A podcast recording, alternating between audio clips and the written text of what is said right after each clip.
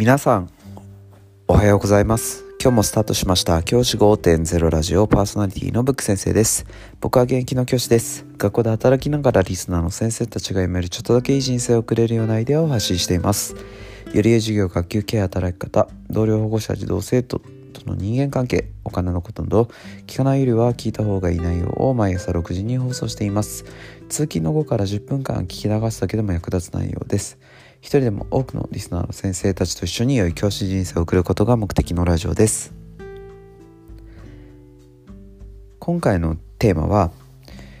発信する機会を作ろうという話をしたいと思います。僕自身が、えー、先日ですねオンラインの講習の講師を務めることがありました。僕が教えてる教科に関してオンラインの研修があって、まあ、土曜日日曜日とかにやっている、まあ、いわゆるセミナーってやつですね。をにですねあの参加することができて参加というのもあの講師として参加することができました。すごくあの貴重な経験だったなと今思うと思ってます。その経験から僕が感じたことを今日はお伝えしたいかなと思ってます。まずですねこういう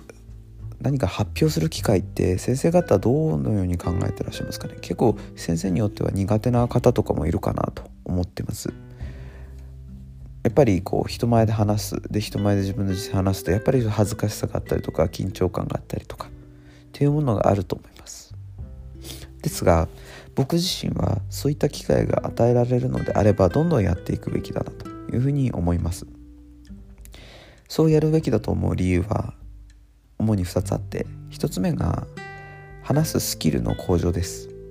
やっぱり人前で話すっていう機会があるとそれだけで練習いろんなことを練習する機会になるんですよね。こういった言葉を使った方がいいとかこういった言葉を削った方がいいとかそういったことが話しながら分かってくるわけですね。例えば「えー」とか「あ」とかそういったこう表現って使ってしまいがちなんですけどそういったものを使うと相手に伝わる言葉っていうのがなかなかこう思うように届かないっていうのも分かってくると思います。そういったことをですね話し方のスキルを学ぶっていう意味でこのセミナーってすごくいいなと思ってます。2つ目の要素としては自分の実践を振り返るってことができるんですよね。相手に対して自分がどのような実践をするか発表することで自分自身がどういう実践をしてきたかっていうのを振り返ることができます。これすごく大事な機会だなと思ってます。相手に対して自分がこういうことをしてきたんだよっていうことを伝えることができることってすごくあの貴重な機会だと思うんですよね。どんなことを自分がしてきたかっていうのを自分自身が文字に起こしたりスライドにしたりパワーポイントを作ったりとかする中であこういうことしてきたんだなっていうことを振り返りながら。そして振り返りながらその実践に関してブラッシュアップできる。そんな機会があるのかなというふうに思っています。先生方がもしですねそういった機会を与えられるのであれば是非断らずにどんどんやっていってほしいと思います。